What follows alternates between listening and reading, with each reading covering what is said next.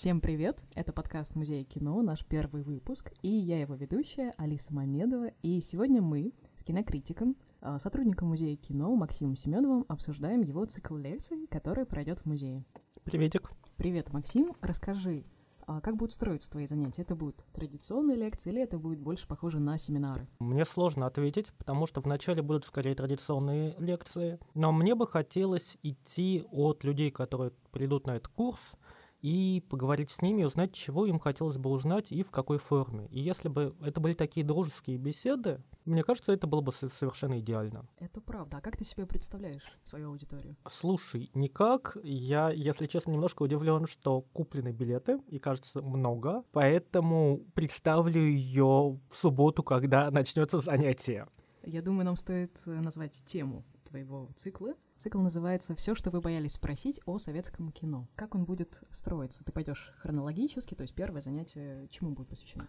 Первые несколько занятий я планирую построить в хронологическом порядке. Мы поговорим вообще о предыстории кино и о формировании советского кино. Немножко затронем, а что же здесь происходило до революции, потому что без этого не очень понятно те процессы, которые возникли в 20-е годы.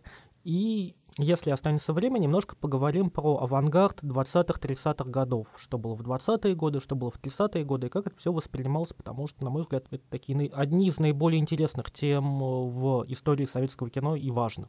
Все об этом говорят, но все это еще нуждается в исследовании. Ты будешь показывать какие-то фрагменты, фото, видео? Ну, надеюсь на это.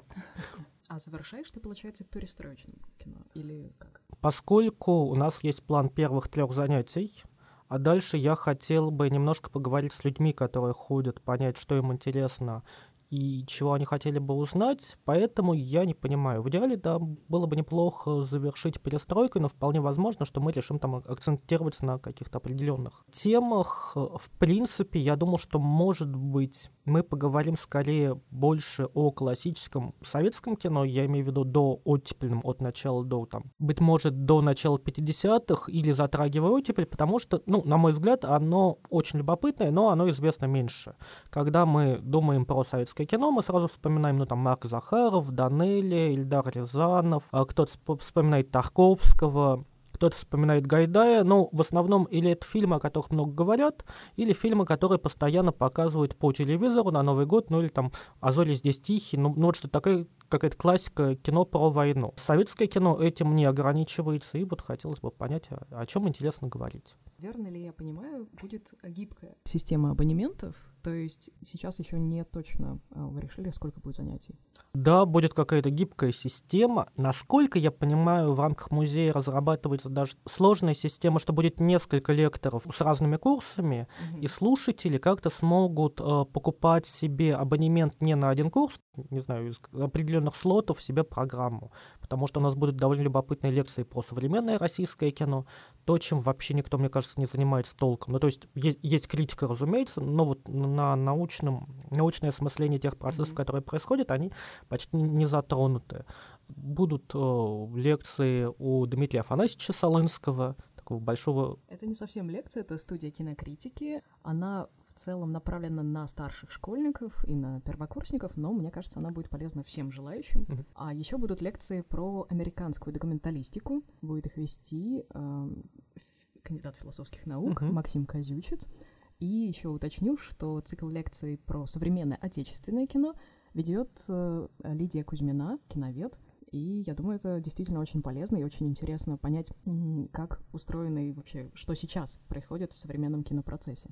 А, но вернемся к твоим, к твоим лекциям. А, почему, с чем был связан мой вопрос про хронологию? С тем, что это, в принципе, такой традиционный подход, и в том же в ГИКе так учат. Ты сначала смотришь дореволюционное кино, и потом постепенно приходишь к современному. Я вот не уверена, что это максимально правильная uh-huh. а, позиция.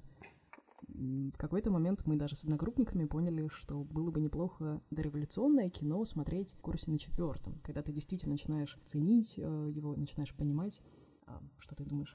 Я с тобой согласен. Собственно, я хочу начать сначала, то есть так традиционалистски, чтобы рассказать о каких-то предпосылках, а потом в идеале, э, когда я думал об этом курсе, мне казалось, что можно будет выделить, ну то, о чем я в принципе говорил, несколько важных тем, о которых было бы, о которых было бы интересно поговорить слушателям. Uh-huh. А, но для того, чтобы говорить про кино, нужно понимать его специфику, то есть как оно возникло, что это вообще такое и почему советское кино находится немного в таком уникальном положении. А вот термин, вообще словосочетание «советское кино», оно довольно любопытно, и э, в основном мы его понимаем хронологически.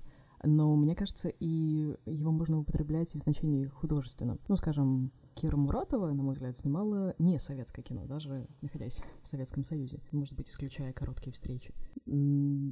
Как ты на это смотришь? Я совершенно согласен. Говоря про советское кино, я подразумеваю все-таки хронологически советское кино, потому что оно существовало в таких немножко уникальных условиях из-за уникальности, в принципе, советского государства, угу. безоценочно к э, советскому опыту. И э, хотя советский кинематограф, с одной стороны, развивался параллельно всему общемировому кинематографу, ну, то есть там те же всплески, те же падения, примерно хронологически. Если посмотреть на всю историю советского государства, мы обнаружим, что это, на мой взгляд, не думаю, что все со мной согласятся, не такое прямое развитие кино, а постоянные сломы и новые начала – когда резко меняются правила игры, и, казалось бы, те же авторы вдруг должны снимать максимально по-новому э, в изменившихся условиях, при том, что и прошлые, и новые условия все равно являются уникальными по отношению к другим кинематографиям. Это первое. А второе, э, мне кажется, что наши занятия должны носить хоть какое-то прикладное значение. Угу. Насколько вообще фильм Стадис можно применять, э, могут носить прикладное значение. Но это мы обсудим Да-да-да, это вопрос, к, не знаю, к Александру Павлову а, и прочим. Мы, мы не можем рекламировать других специалистов по кино? Можем, можем. А, ну, нет, но, но он же занимается фильм Стадис так активно, и тут довольно интересная вещь делает, люблю его книжки. А насколько фильм «Стадис» может иметь прикладное значение? Дело в том, что мы часто об этом не понимаем, кино существовало очень, ну, существует очень ограниченное время, то есть максимум 130 лет, если считать, что первый фильм был снят в конце 80-х годов 19 века.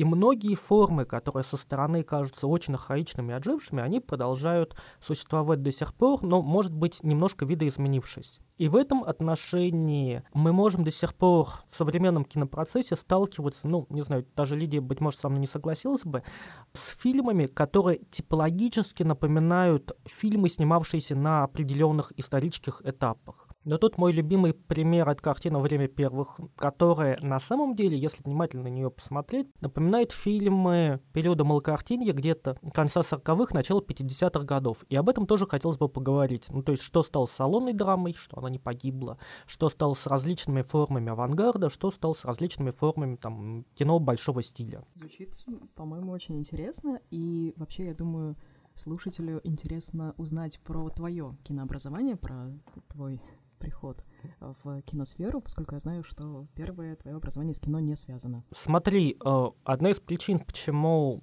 я решил вести этот курс, мне самому интересно во всем этом разбираться, потому что я такой признание непрофессиональной истории кино. Я закончил Московский университет, я занимался Прибалтикой позднесоветской, э, потом я пошел на высшие курсы сценаристов и режиссеров, э, потому что я давно хотел писать про кино, собственно, я пишу и критические статьи тоже. Но ты пошел на сценарный факультет. Да, я пошел на сценарный. Ну, знаешь, мы знаем, многие выпускники, например, сценарного факультета в ГИК вполне себе преподают историю кино. Мне тогда очень повезло, потому что на нашем наборе было какое-то максимальное количество часов на историю кино. У нас преподавал Наум Хильч Клейман, который читал немое кино, отдельный курс у нас был и довольно подробный.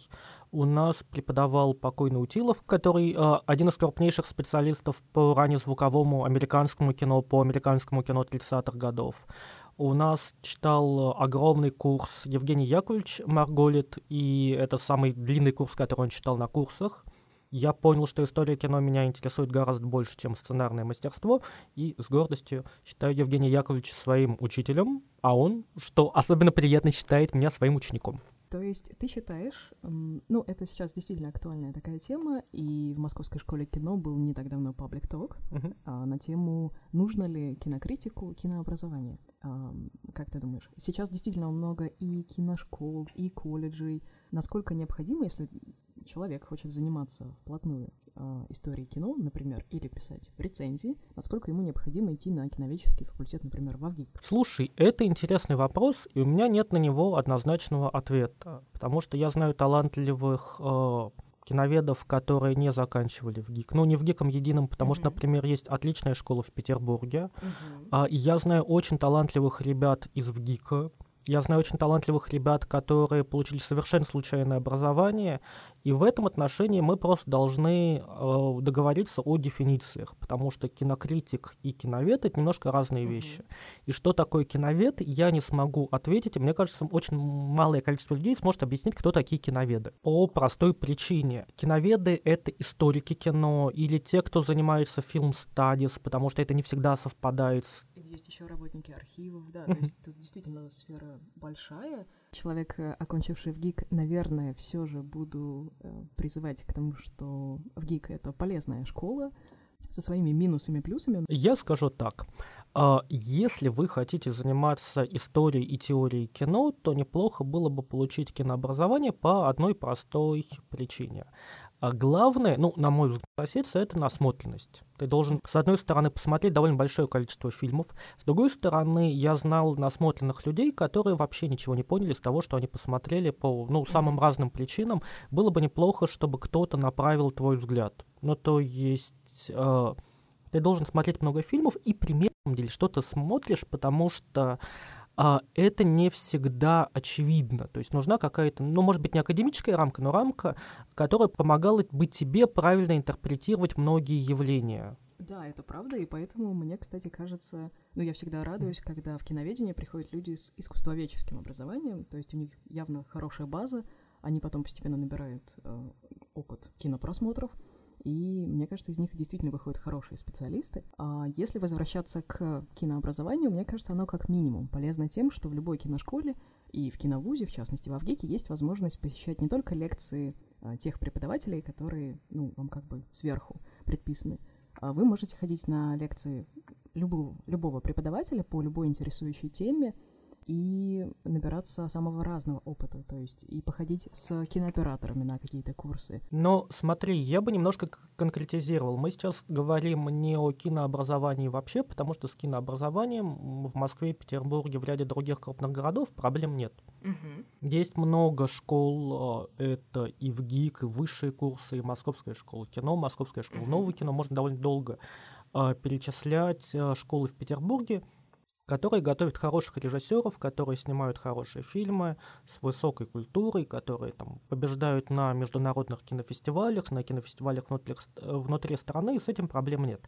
Мы сейчас говорим о теоретической подготовке, потому что вот с ней, мне кажется, иногда бывают проблемы, вот как раз с просмотрами, с занятиями по истории кино.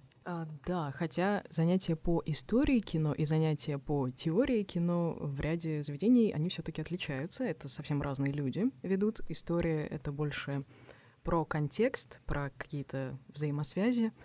А, теория кино в идеале, мне кажется, она должна представлять покадровый действительно анализ фильма или какой-то коллективный просмотр с паузами, как работают разные киноприемы. Да, я согласен, но опять-таки это утопическая ситуация. Да. Потому что если у вас есть возможность учиться 5 лет, это идеально. Если этого нет, то вы должны требовать и осаждать деканат. Если вы учитесь, например, 2 года, то, скорее всего, у вас будет всего один преподаватель, который будет читать вам и зарубежное, и отечественное кино. Потому что в идеале нужно, конечно, два преподавателя на зарубежку и на отечественное кино. И э, в каких-то редких случаях он будет останавливать и анализировать. Скорее всего, он будет каким-то усталым, с человеком с, много, с большим количеством работы, у которого не будет на это времени. Uh-huh. Сразу оговорюсь, мы не про высшие курсы, где двухгодичное образование. Сейчас двухгодичное образование в большинстве школ, ну там, за исключением в ГИК или каких-то таких больших институций. Так что ситуация бывает самая разная. Ну, и я думаю, стоит оговориться, что сейчас, на мой взгляд, просыпается такой интерес к тому, что происходило в кино не только у специалистов, ну, хотя И студенты часто пишут, что все мы знаем, как студенты ходят на лекции по истории кино, кто-то спит, Мгм. а кто-то вообще не ходит, потому что он снимает, работает и делает множество других вещей, чтобы потом в будущем снимать кино, я не могу их осуждать. И периодически кто-нибудь пишет, или мне, или кому-то знакомому, ой, а я все пропустил, а есть же какие-нибудь списки там фильмов, которые нужно посмотреть, потому что я вдруг начал снимать кино и понял, что мне это нужно. Да, вот эти составленные списки, которых в сети, кстати, огромное множество, они тоже вызывают вопросы, потому что, получается, кто-то, или, может быть, даже коллектив людей создали такой набор каноничных фильмов, который вроде как нужно знать там каждому уважающему себя киноведу или историку кино. И, ну, эти списки, они тоже вызывают вопросы. Это очень субъективная такая картина, мне кажется. Но мы должны понимать, что в массовом сознании любой фильм, на мой взгляд, которому а, старше 50 лет воспринимается как классика, вне зависимости от его качеств, вне зависимости от того, значимый это фильм или нет, но просто вот в массовом сознании это классика. Но это спорно. В смысле, в массовом сознании, да, я не знаю. Но, скажем, я, я вот подумала про фильмы Чи Аурели. Это сложно назвать классикой, мне кажется. А, дело в том, ну, по моему опыту, хотя, опять-таки, это спорные мысли, если фильм снят, ну, там, 50, 60, 70 э, лет назад, то какой-нибудь рядовой зритель, у которого это странно прозвучит, э, как бы это не какой-то профессиональный снобизм, Мгм. но часто э, неподготовленный зритель, у которого не самая большая насмотренность, э, не отличит э, плохой старый фильм от хорошего.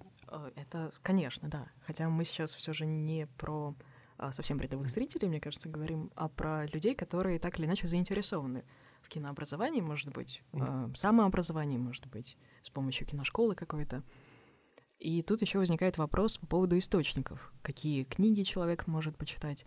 А, В целом у нас достаточно много книг про советское кино, про отечественное кино.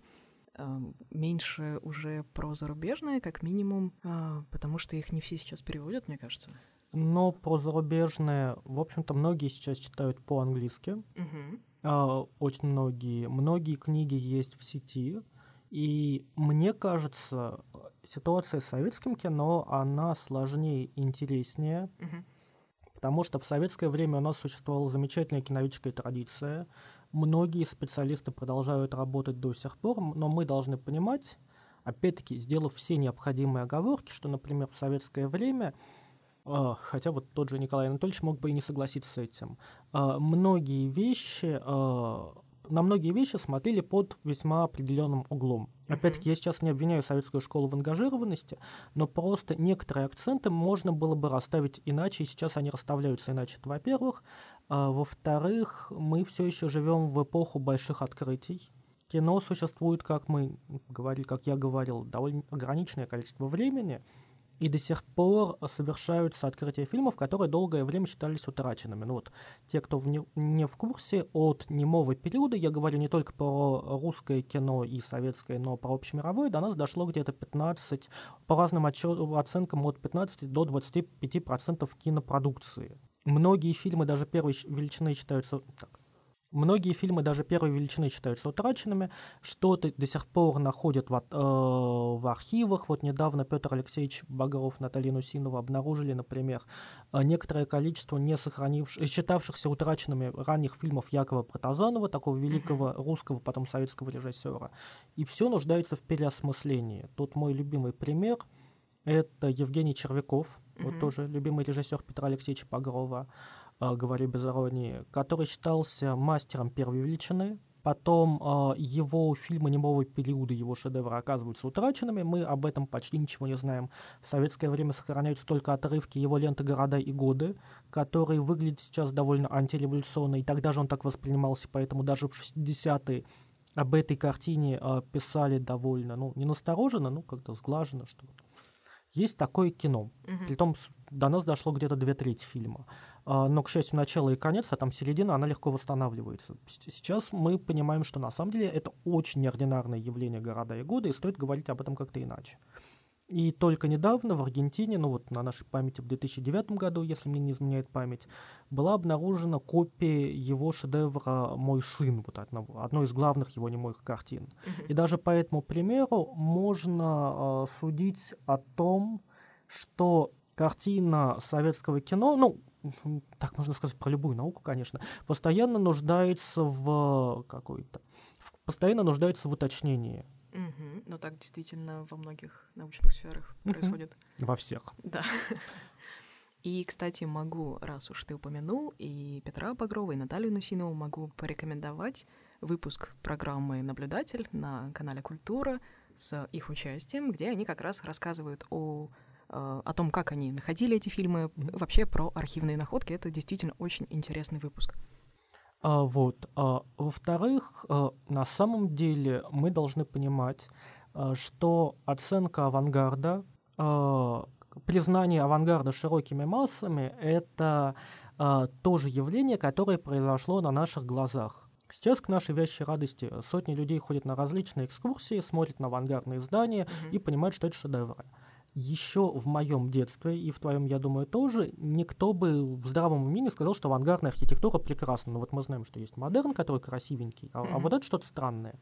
И то же самое с немыми фильмами. Ну, то есть там такой очень средний зритель, скорее всего, знает Чаплина, uh-huh. э, Китона и что-то слышал про броненосца Потемкина, но uh-huh. вот сейчас в широкой хотя это постоянный тоже процесс в разных странах, э, очень важный. В, в широкой среде кинозрителей вдруг э, просыпается интерес и люди начинают думать, а что же было раньше? И сейчас, мне кажется, вот как-то тоже идет переоткрытие нашего старого кино, и оно все больше и больше там пользуется популярностью в нашей стране, что меня радует. И хотелось бы еще сказать, мы, кажется, с этого начали, э, кому нужно знание старого кино. Я уже упоминал, но, но это тоже очевидно, что кинокритики, киноведы — это немножко разные люди. Вот кинокритики — это люди, которые отсматривают текущий кинорепертуар, пишут про него и пытаются понять современность. Хотя современность также является предметом изучения киноведов. Но это разные понятия, но не взаимоисключающие. Нет, нет, не взаимоисключающие вовсе нет. А, в принципе, кинокритику желательно знать старое кино, чтобы угу. глубже понимать те процессы, свидетелем которого он становится, потому что как кино, как я говорю, существует довольно ограниченное время, и, и, и как бы глядя на прошлое, ты примерно понимаешь, что сейчас происходит. А, разумеется, не буквально, но какие-то mm-hmm. процессы, правда, какую динамику можно проследить.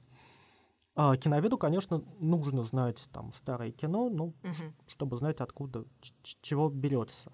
Что касается рядового зрителя, то сейчас, опять-таки, мы наблюдаем, что нас радует э, большой к кинематографу вообще, распростран... Распространяются различные подкасты, вот наш, распространяются различные там статьи от каких-то высоколобых до научно-популярных, Куча моих друзей, которые никак не связаны с кинообразованием, покупают сеансы искусства кино, как такие, опять-таки, не реклама, но крупнейшие журналы, mm-hmm. выходящие в печатном виде а, в нашей стране.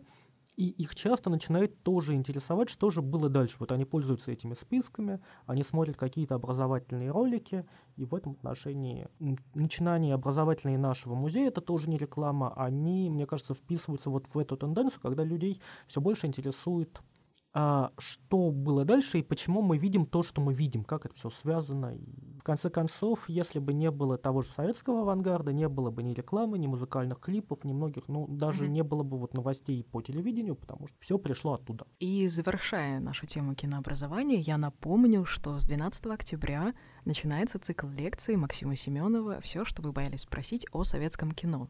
Не бойтесь, спрашивайте, а, у вас есть возможность прийти на занятие и задать любой вопрос Максиму, может быть, поспорить с ним, может быть, согласиться в чем-то. У нас довольно удобная система, как я понимаю, можно купить билет на одно или два занятия и понять за это время, хотите ли вы продолжать ходить на эти лекции, или, может быть, вы хотите чего-то другого. Я не знаю, кто вы, но я надеюсь, что скучно не будет. А мы прощаемся сегодня с вами.